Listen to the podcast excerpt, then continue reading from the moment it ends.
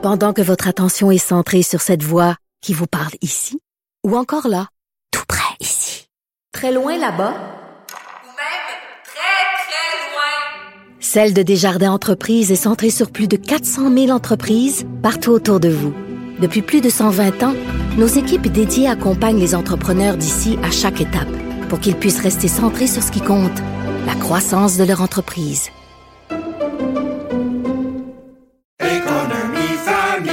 Ici Ricardo. Et Émilie, marchand d'IGA. On a envie de vous inspirer à bien manger. À moins de 5 la portion. Suffit de repérer les produits valeurs sûres et de les cuisiner avec une de nos recettes. Les valeurs sûres, c'est bien pensé, hein? Bien sûr! Détails sur IGA.net. Vous vous demandez si les plantes ressentent de la douleur?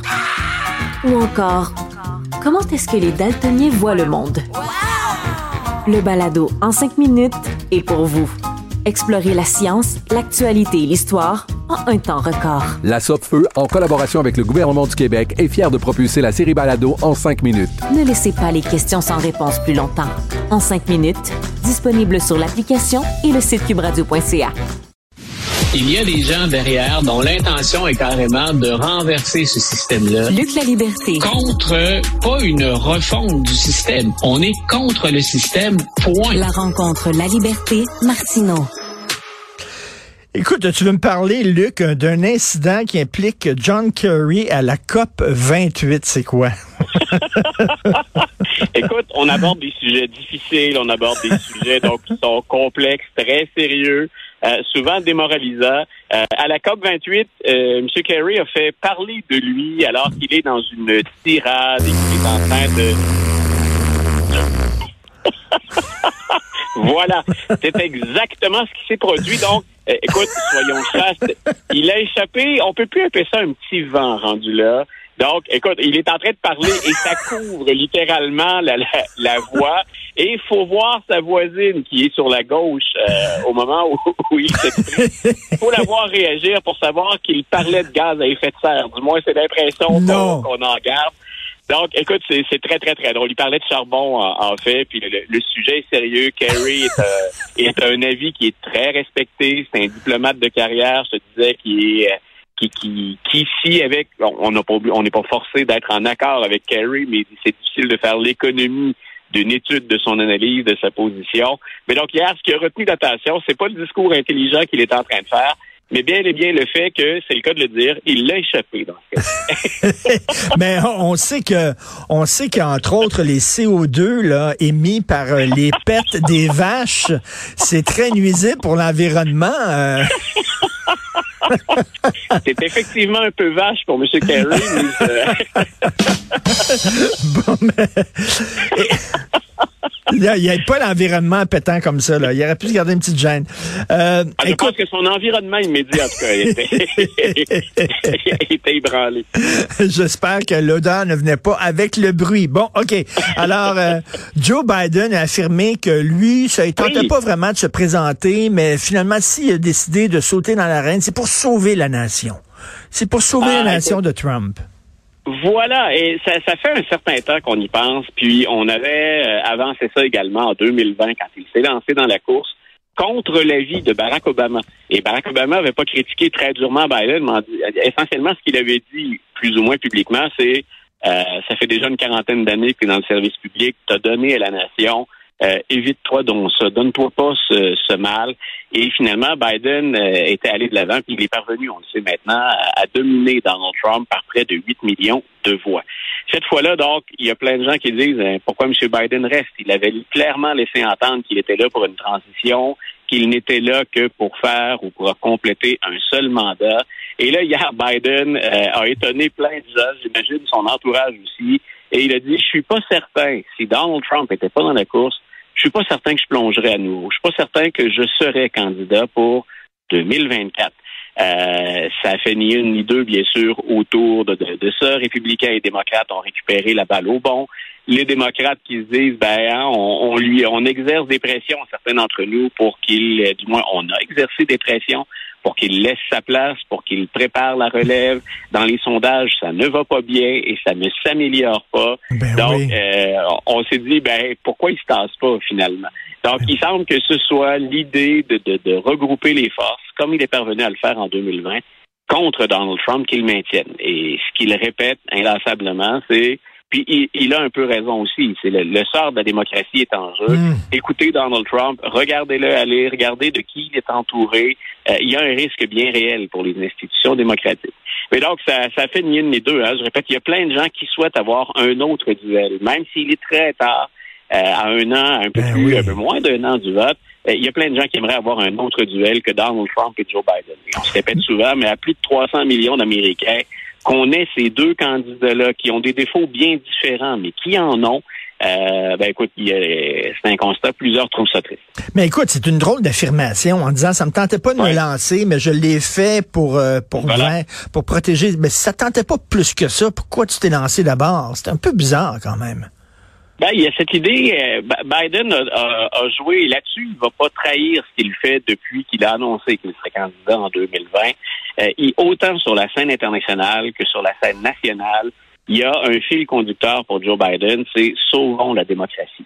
Euh, sauvons la démocratie à l'international, sauvons la démocratie, ça peut être Taïwan, ça peut être l'Ukraine, euh, ça peut être Israël d'une certaine façon, et c'est sauvons la démocratie chez nous aussi.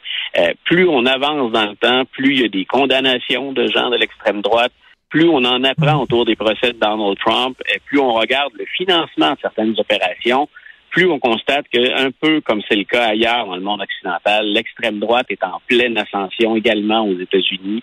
Elle est même en ascension. Le, le, le seul parallèle que je peux faire, puis euh, je veux surtout pas qu'on m'accuse de parler de nazisme ou d'Hitler, parce que c'est une porte facile, mais Ben oui. la dernière fois que j'ai vu l'extrême droite aux États-Unis aussi en forme, c'est les années 20 et les années 30. Donc, euh, ça, ça a toujours été là, ça a toujours couvé, mais c'était relativement marginal. Alors que là, on œuvre au grand jour. Alors, c'est là où Biden ne se trahit pas, puis où il dit, ben finalement, je suis conséquent. Je prendrais peut-être ma retraite si ce n'était, puis là, prenez-le au sérieux ou pas, si, c'est, si ce n'était de ce combat pour préserver les institutions démocratiques. Écoute, déclaration bizarre de Joe Biden, déclaration bizarre de Donald Trump, parce qu'il y a des gens qui disent euh, Donald Trump, c'est un dictateur, il a une graine de dictateur. Il dit non, non, je, je vais être dictateur, mais seulement une journée. c'est quoi, ça? c'est quoi ça? Écoute, c'est, c'est du Donald Trump euh, pur, hein, 100% pur. Il y, a, il y a de nos auditeurs qui disent parfois, puis euh, c'est le cas aux États-Unis aussi, mais pourquoi vous continuez à en Ben parler? oui. Ben, parce qu'il est le candidat jusqu'à maintenant pour 2024, parce qu'il risque d'être président, et qu'un ancien président qui se retrouve quatre fois devant les tribunaux pour des choses très graves, c'est du jamais vu. Euh, je me passerais d'en parler si j'en avais le luxe. Donc, M. Trump hier s'exprime après qu'on l'ait accusé de nombreuses fois d'être un dictateur en devenir ou à tout le moins un meneur autoritaire. Il est en terrain ami hier avec Sean Hannity qui est de Fox News. On est en Iowa. Euh, c'est une formule qu'on appelle town hall, hein, donc on Oui. s'exprime devant un public. Puis un public hier, là, pour l'avoir écouté un bout, euh, qui est en, qui, qui est, c'est un, c'est un public conquis. Ce sont des partisans de Donald Trump qui sont là. Et là, Sean Hannity lui pose la question. Monsieur Trump, euh, on vous accuse de vouloir être un dictateur, hein, de vouloir vous venger, de récupérer les institutions américaines. Allez-vous être euh, un leader autoritaire? Allez-vous être un dictateur? Et Trump répond, c'est sur le ton de la blague. Il faut le préciser. OK. Mais il répond sur le fond de la, sur le ton de la blague, finalement, qu'il ne le sera pas. Mais finalement, il dit, attends un peu, je, je le serai, mais une journée. Une journée pour régler deux ou trois problèmes importants, dont fermer la frontière aux États-Unis. Je serai un dictateur pour ça. Donc, il a tenté de récupérer les accusations de dictateur pour dire, voici comment je serai un dictateur. Je serai un dictateur pour répondre à ce que mes partisans, parce que beaucoup d'Américains demandent, on craint le débordement qui est en cours à la frontière présentement. Joe Biden ne fait pas le travail. Du moins, c'est une perception qu'on a aux États-Unis. Moi, je le ferai, puis je le ferai de manière dictatoriale. Euh, écoute, dans la, dans la même entrevue hier, c'est pour dire à quel point c'est un animal différent qui peut se permettre de dire des choses que d'autres ne diraient pas. Il a dit aussi qu'il était un admirateur d'Al Capone. Donc, euh, et il, il se targuait même hier d'avoir fait mieux qu'Al Capone. Il dit Al Capone, on, l'a, on a fini par l'enfermer, on a fini par l'avoir, mais il y avait juste une accusation contre Al Capone. Euh, il dit, moi, j'en ai quatre.